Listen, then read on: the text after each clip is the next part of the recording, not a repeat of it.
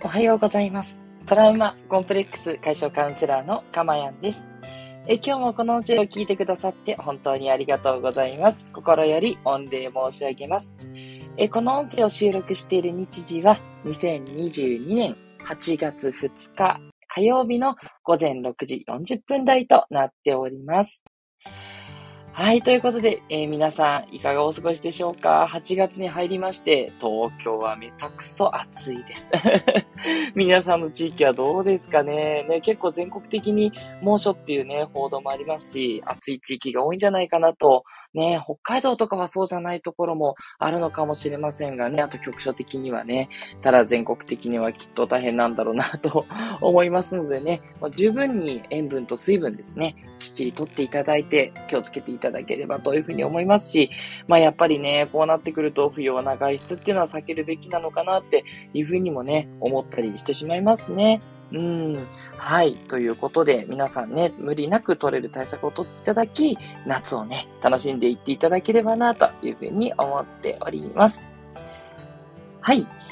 えー、それでですね、えっと、そう、私は昨日、昨日はですね、やっぱりこう、ライブに行ってきた余韻が 残っていて、まあ、やっぱしょうがですね、こう、ややぼーっとね、してる感じでした。まあ、そうならないように、いろいろと工夫はね、したつもりだったんですけど、まあね、やっぱどうしてもその引きずりっていう部分あるなと。心地よい疲れではあるものの、その疲れでちょっとなかなかこう本領が発揮できないってあったんで、よし、今日から一週間始めるぞと いう感じです。今日はね、エネルギーバッチリという感じで、はい、やっていきたいなと思うんですけどね。はい。えー、ではここでメッセージ読ませていただきます。えー、なずきひとりさんいつもありがとうございます。えーおはようございます。キラキラ。長崎は今日も晴れです。キラキラキラキラといただきました。ありがとうございます。そうですね、東京も、うん、雲は多いですけど、いい天気です。なので、今日も暑くなりそうですね。いや、長崎もきっとね、暑いでしょうから、本当にね、えっ、と、お体に十分、あの、体調のね、ちょっとした変化とかにも気をつけていただいてですね、気をつけてお過ごしいただければと思います。ね、いつも精力的ななずきさん、ありがとうございます。ね、お一人様活動と言いましてですね、お一人様でもね、えー楽しめるということ、むしろお一人様の方が人生楽しめるんじゃないかというぐらいのね、勢いでお話しされていて、いやーもう本当そうだなと思います。私なんか、コミュニケーションがね、すごい好きな人間なんで、まあ人と関わっていくってことはすごい好きですけれども、一方で、まああの、マニアックな部分もあるし、なんだろう、内省って言いますか、自分でね、自分のことを、えーもっと理解していく活動、これもすごく好きで、そう、一人でこう、なんつうのかな、いろんなこと考えたり、いろんなちょっとした作業をしていく。うん。あの、細々としたこととか、なんだろうな。まあ、やっぱり自分と向き合うっていうことですよね。そう、これがすごく私は好きなんで、そう、なずきさんのね、やってらっしゃることには本当に価値があるなというふうに思っております。で、また、あの、一人でね、過ごすことっていうことが、こう、なんて言えばいいのかな、こう、余儀なくされるというか、うん、あの人と関わるっていうことにダメージを食らってしまっている方、そういう方にもね、すごくね、あの、必要な、あの、なずきさんの、あの、な癒し方といったところだと思いますのでね、ぜひ、そういったこと気になる方はね、なずきさんの情報にアクセスしていただけるといいかなって思います。いつもありがとうございます。えーそして、あやいさん、ありがとうございます。かわいい猫ちゃんマークのあやいさん。えっ、と、おはようございます。えー四つ葉のクローバーですね。星野リゾートトマムに来ています。とても涼しく雨模様です。ということで、羨ましい。私ね、星野リゾート一回行きたいんですよね。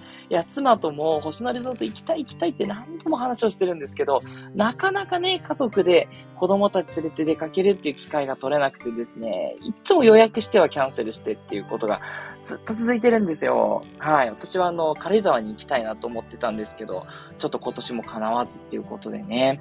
いやー、なのでトマム羨ましいです。私もトマムね、あの、スキーも行きたいし、夏にもちょっと行ってみたいと思ってて、いやー、いいですよね。ぜひぜひ、あやさんね、充実した夏休み満喫してくださいね。ね、そんなさなかでもラジオ聴いてくださって本当にありがとうございます。嬉しいです。はい。えー、ということでですね、この放送はですね、私の癒しの声を聞いていただく今の幸せと、それからテーマを一つ決めてお話をしますので、そのテーマをあなたが知って自然にね、実践することで、なんとね、心から幸せになってしまう。というか、幸せって心のあり方次第だっていうことに気づかされ、それができても幸せでしかなくなってしまう。そういうね、えー、洗脳プログラムとなっております。こう言うとなんかちょっとマイナスなイメージありますけどね。いいんです、いいんです。洗脳にもいい洗脳と悪い洗脳がありますからね。はい。私がもういい暗示をかけていきますのでね、魔法をかけていきますから、ぜひね、皆さんもそこをね、もう信じきって魔法がかかっちゃってください。絶対大丈夫です。ね、皆さんをね、裏切ることは絶対にないと。ここでだけはね、もう心に誓って放送しておりますので、ぜひぜひね、あの、だんだんとでいいですから、だんだんと信用していただけると嬉しいなって思います。はい。よろしくお願いします。ただね、あの、皆さんに合う合わないっていうのあると思うんですよ。なので、あの、これはね、自分いいなと思ったことだけね、実践していただければそれで大丈夫です。なんでかっていうと、人はそれぞれ自分の生き方っていうのがあると思います。すべてね、人の言われた通りにやる必要は全くないと私は思っていて、確かに、あの、ビジネスとかではね、よく、あの、言われた通りにまずはやりなさい。主張りっていう法則があって、あの、主っていうのはもう言われたこと、師範が言ったことは全部守るっていうね、そういう武道の型があるんですけど、それは確かに大事で、自己流っていうのは良くないと私も思うんですよ。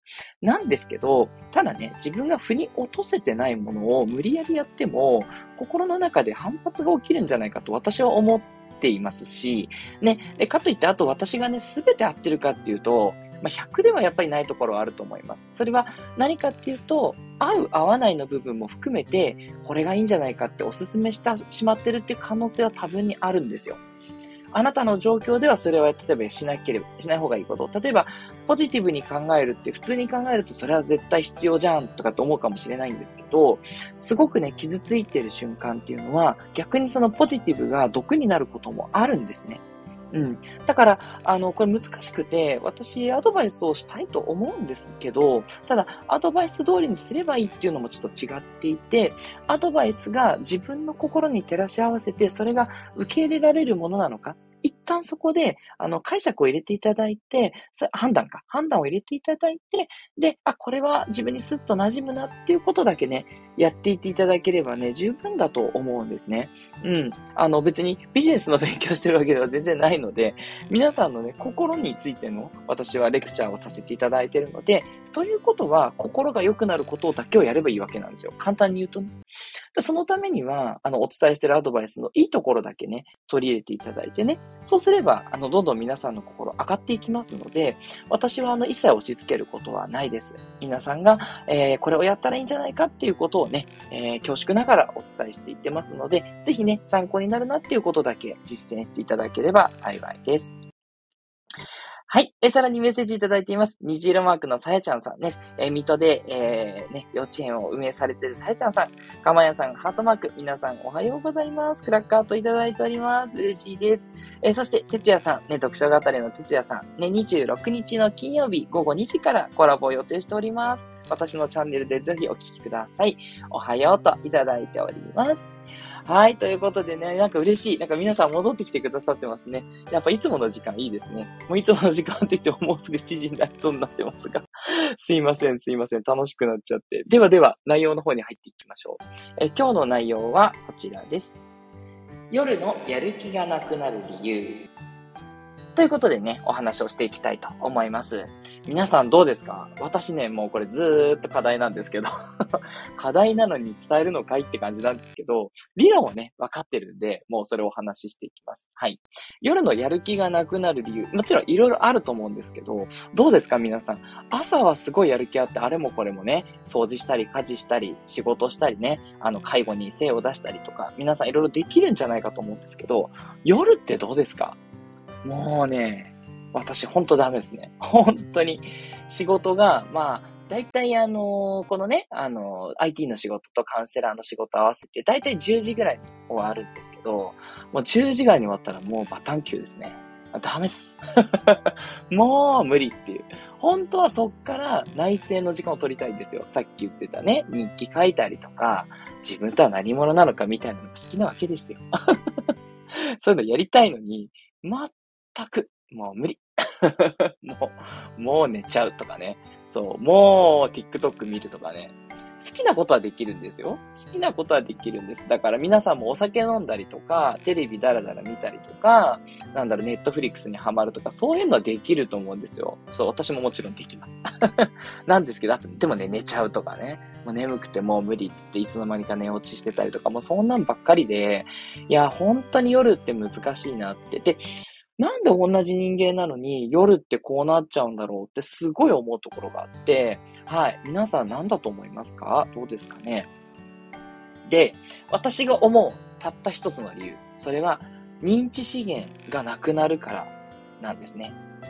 なんだ認知資源はっていう方もね、いると思うんですけれども、はい。これね、結構あの、今、自己啓発とか、その後ビジネスね、やられてる界隈では聞いたことある方多いかもしれないんですけど、まあね、私のあの話してるその心のね、悩みっていうのとことはちょっと違ってくるんで、まあ脳のね、あの仕組みみたいなところにちょっと繋がる話なんですけど、簡単に言うと、判断能力のことです。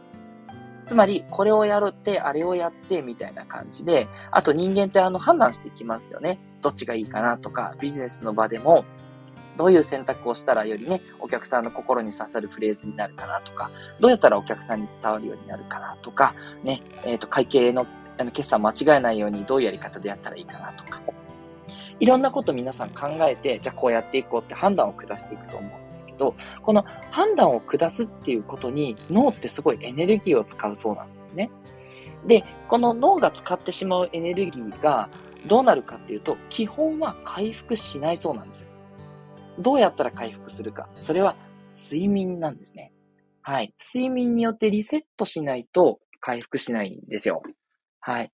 で、私はよくその瞑想しましょうとか、パワーナップ取りましょうみたいにね、短い15分以下の睡眠ですね、を言ってるんですけれども、パワーナップとか瞑想をやっても、あんまり回復する感じしないですよね。ちょっとは回復するんですけど、すごくは回復しないんですね。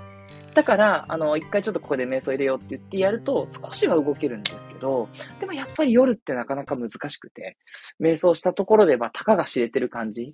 こう、赤ちゃんがちょっと頑張ってももう巨人には勝てないぐらいの 勢いがね、感じられるんですね。はい。まあ、あんまりね、皆さんに先入観を植え付けても良くないんで、あの、活動できるっていう方はそのままで大丈夫ですし、うん、いや、そもそもね、そんな夜遅くまで活動する必要ないんですっていう方はね、あの、気にしなくて大丈夫なんですけど、やっぱりこう、深夜も仕事頑張りたいとか、あと、なんだろう、やることがいっぱいある。あと、将来の夢に向かってね、えっと、いろいろ活動したいっていうような方もいらっしゃると思うんですよ。私と同じように。で、そういう方に向けてのアドバイスっていうのは、とにかく認知資源を使わないようにする。もうこれしかないと思うんですね。はい。増やす方法がない以上、あ夜までに減らさないようにする。なるべく減らさないようにする。これがコツなんですね。はい。じゃあこれどうやったら認知資源減らさないようにできるかっていうことなんですけれども、一番いいのは習慣です。まあ私ね、あの習慣化のね、サロンに入ってるっていうのもあるんですけど、もちろんそれを宣伝したいわけではなくって、本当に習慣なんですね。習慣でやってることって頭はほとんど考えてないんですよ。もうこれやろう。じゃあ次はこれをやろう。で、その次はこれをして。っていうのっていうのは、習慣になっていて、認知資源は使わないんですね。そう、すごい楽に人間、イージーモードで動いてるんですよ。この時間を長くすることが大事。ということで、朝の寝起きとか、夜ってルーティンってのが組まれるんですよね、よくね。朝ルーティン、夜ルーティンなんてね、流行ってますけど、つまり、やってることって認知資源を使わないようにするってことなんですね。それによって認知資源をなるべく保存して、必要な時ね、あの、経営判断をするとか、あと、普通に仕事しててね、あの、これどうしようかなってあるじゃないですか。それは皆さんあると思うので、そういう時のためにやっぱ取っとくってことですね。はい。で、夜も、あの、何かそういう活動したいなっていう時に、その時のやっぱエネルギーとして、脳のエネルギーを蓄えておくために、普段は習慣によって自動的に動くようにしとくっていうことですね。そう。つまり、歩くんじゃなくて、こう、自動、あの、自動のなんだろうな、歩く歩道に乗ってるような感じ？ウィーンって動く。空港とかによくある動く歩道あるじゃないですか。あれに乗ってる感じですね。そう。自動的にあれして、これして、これしてって、何も考えずにふーって移動してる状態。で、歩くときね、判断するときは歩いてるんで、要は歩く量が減れば、ね、歩道乗ってるときはエネルギー使いませんから、それをやれということになるわけですね。はい。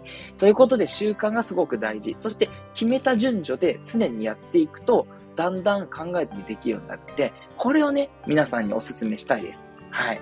ぜひぜひね、これやってみてください。そうすると、必要な時にエネルギーを残すことができます。え、それから二つ目、え決断は素早くっていうことですね。まあ、とはいえ悩むことあると思うんですけど、あの、大事な決断は時間かけていただいてもちろん OK なんですが、例えば、スパゲティを食べようかな、ラーメンを食べようかなっていう、あの、お昼のあれですね。はい。あれ、まあ、楽しんでいいんですけども、ただね、あの、なんかそれがストレスになっちゃうと、今日どこでお昼ご飯食べようかな、困ったな、みたいな、ああいうのは無駄なんで、もうあらかじめこれを食べるって決めとく。見つからないときはもうコンビニでパッと買って終わらせるとかね。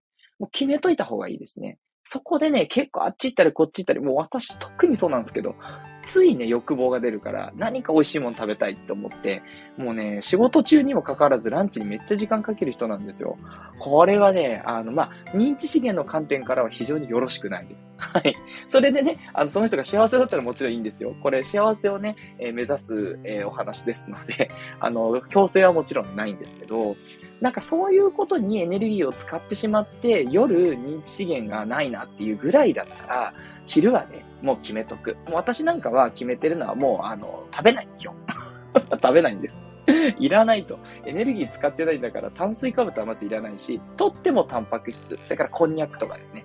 今ね、こんにゃくもいっぱいあるんですよ。ゼリーとかね、こんにゃくラーメンとかね。もう最高です。もうそれで食べたいものを決めて終わりっていうね。もうそう決めてます。はい。まあ、決めててもできない時もあるんですけど、基本決めてるんで、もうそれでおしまいですね。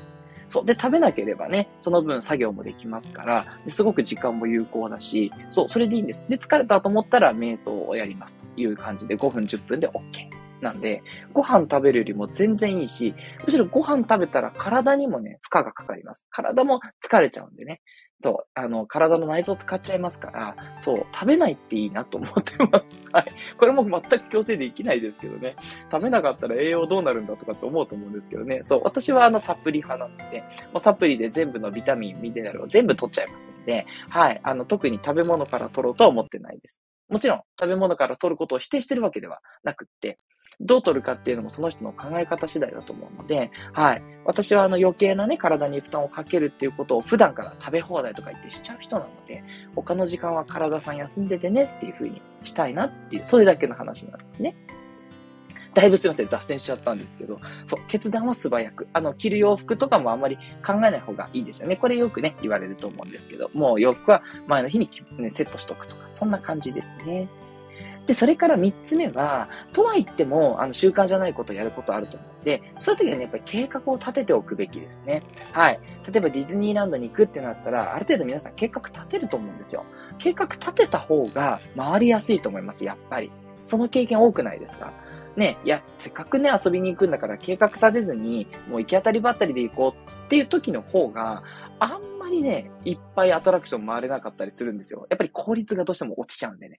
うん。考えてないから、あの、次にどうしようって常にこう考えてダラダラして、じゃあちょっと休憩しようか、つってレストランで休憩してとかやってると、え、いいんだよ。そういう楽しみ方を否定してるわけじゃなくて、そうすると、あの、やっぱりこう、なんだろう、乗れる数とか、見れる、あの、えー、なんでしょう、パレードの数とか減っちゃうと思うんですね。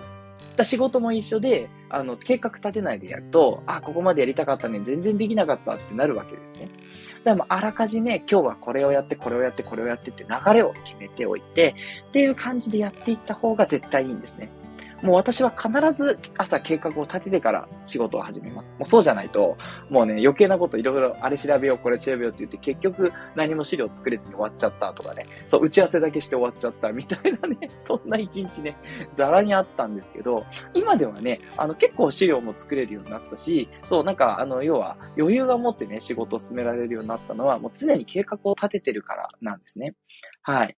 で、計画を立ててその通りガチガチにやんなくても全然 OK で、ただ基本はもう上からやっていく。もう決めとくんですね。はい。これをやって、次これをやってっていう。そう。だからもう、あの、if 全ルールじゃないですけど、あの、もうこうなったらこうするっていう感じで、もう全部ルールを決めておくんですね。そう。その方が自由じゃないと思うかもしれないんですけど、逆にあなたがやることに無駄が減るし、認知資源が残るんで、ずっと活動できますから、実はこの方がいいんですね。で、このタイミングで経験するっていうのも入れとくんです、先に。うん。で、私の場合はよくポモドーロを使って25分作業したら5分休むっていう例のやつあるんですけど、もう決めとくんですね。先に休みも決めちゃう。時折長い休憩も入れます。この休憩では TikTok も見るみたいなね。先に決めておくんで、そう気持ちよく休めるし、で、休んだらじゃあまた次は仕事に戻るって決めとくんで、また戻ってという感じでね、ま、スケジューリングしとくっていうのはすごい大事になりますね。はい。ということでね、すいません、長くなっちゃいましたがね、えー、夜のやる気がなくなる理由についてお話しました。まとめますと、理由は認知資源が枯渇するから、なくなるから。で、それに対する対策は認知資源をね、減らさないようにするしかない。で、そのためには習慣化と決断は素早くと、三つ目に計画を立てておくと。この3つがおすすめになります。はい。ということで、いかがでしたでしょうか？ね、今日の内容、ちょっとね、いつもの心理の内容とはちょっと遠いんですけど、とはいえね、あの、こうやって、あの、いろいろできるようになってくると、やっぱりこう、生活の質が上がっていきますから、あれもやった、これもできたってなると、やっぱり幸せに近づけると思うんですね。だから決してね、あの、遠い内容ではなくて、ぜひね、お伝えしたい内容だなと思って今日はお話しいたしました。ね、よかったなって方はいいねを、そしてコメントですとか、レターの方も、えバリバリお待ちしております。ね、どんな内容でも大丈夫です。ね、あの、ここがちょっといまいちだったっていう改善点もね、ぜひぜひ教えていただければと思います。えー、さてさて最後、皆さんのメッセージ読んで終わりにしていきましょう。えっ、ー、と、まずは、よしむさん、いつもありがとうございます。かまやさん、皆さん、おはようございます。ということで、ご挨拶いただいております。嬉しいです。ね、ほんと皆さんの配慮、素晴らしいです。えー、そして、てつやさん、えー、手張り。まず、その道のやり方を真似てみる。そして、やり方を自己流、自分にやりやすいようにアレンジして、アレンジする。そして、えその道の全体像を俯瞰して見てみる。みたいな感覚。はい、まさにおっしゃる通りです。で、あの、一般的には主だけでいいよっていうふうに言われますね。まず、もう真似するだけでね、皆さんうまくいくんでっていうことなんで、そう、とにかく、あの、大きく外れないっていうことはやっぱすごく大事ですね。はい。あの、自己流を入れてもですね、あの、あんまりいいことってやっぱりなかったりするので、なんでしょう、自分のキャラクターとかオリジナル性って多分気にしなくても出ますから、そう、あの、守ることだけ考えてるんでいいじゃないかなと。そこにも必ず自分の個性で出ますんで、多分そのレベルでいいんだと思いますよ。はい。と思ってます。哲也さんありがとうございます。そして、え、確かに夜は良い想像を生み出す脳の容量がない気がしますね。やっぱそうですよね。そう、私もそうなんです。え、ついつい悪い想像をしてしまう。そう、それも認知心が枯渇してるからだと思います。えだから私は夜は睡眠導入剤服用してさっさと眠ることにしてます。ということで。そうですね。もう疲れちゃったらさっさと寝る。うん、これにね、尽きるんじゃないかなって思いますね。いや、すごくいいと思います。私ついつい粘ってね、あれこれしようと思うからね。でも結局できなくってね、自己嫌悪に落ちるっていうパターン。繰り返しちゃうんで、そう、ちょっと哲也さん見習ってさっさと寝る。うん、それいいな。そうしましょう。はい。え、哲也さん、えー、お昼問題結構大変ですよね。そうそうそう。楽しいんですけどね。そう、それだけでね、昼休み終わっちゃったりしたら本末転倒みたいな。はい。そして、さやちゃんさん。え私にとって、かまやさんの放送を聞くことが習慣になってますね。いやー、嬉しい。心の安定と活力になってます。ということで、いやー、本当に嬉しいことをおっしゃっていただきます。そう、なので、私もね、きっちり6時40分守って、いつもね、ちょっと遅れてしまいますからね、早めに放送できるようにしたいなと思ってます。皆さんの習慣づくりにね、貢献したいなと思います。え、てつやさん、さやちゃんさん、確かに、私も最近の習慣になりつつあります。嬉しい。そう、いつもてつやさん来てくださいます。計画を立てることのメリットとして、手張りのようにその場で選択肢を自分で選べるところだと思います。そうなんですよ。計画を立てておくと、確かにその通り行かない時があって崩れてもまた直せるとかもあるし、まあ、それでも計画じゃないこともやりたいってなる時もあるから、やってもいいんだけど、その時また、じゃあ、次何する？あ、じゃあ計画立てるね、その通りでって、すぐにね、判断が戻せるんで、やっぱりね、計画立てるって大事だなと思います。計画立てる時間が無駄だって思うかもしれないんですけど、そのね、無駄な時間ちょっと使うだけで、その後の動き方が全部変わってくるんで、はい。もうね、ルーティンは立てていただいて。私は夜はまだ硬いですけど。でもね、やってきます。うん。絶対にできるようになるって信じてますから。はい。皆さんもね、自分を信じていきましょう。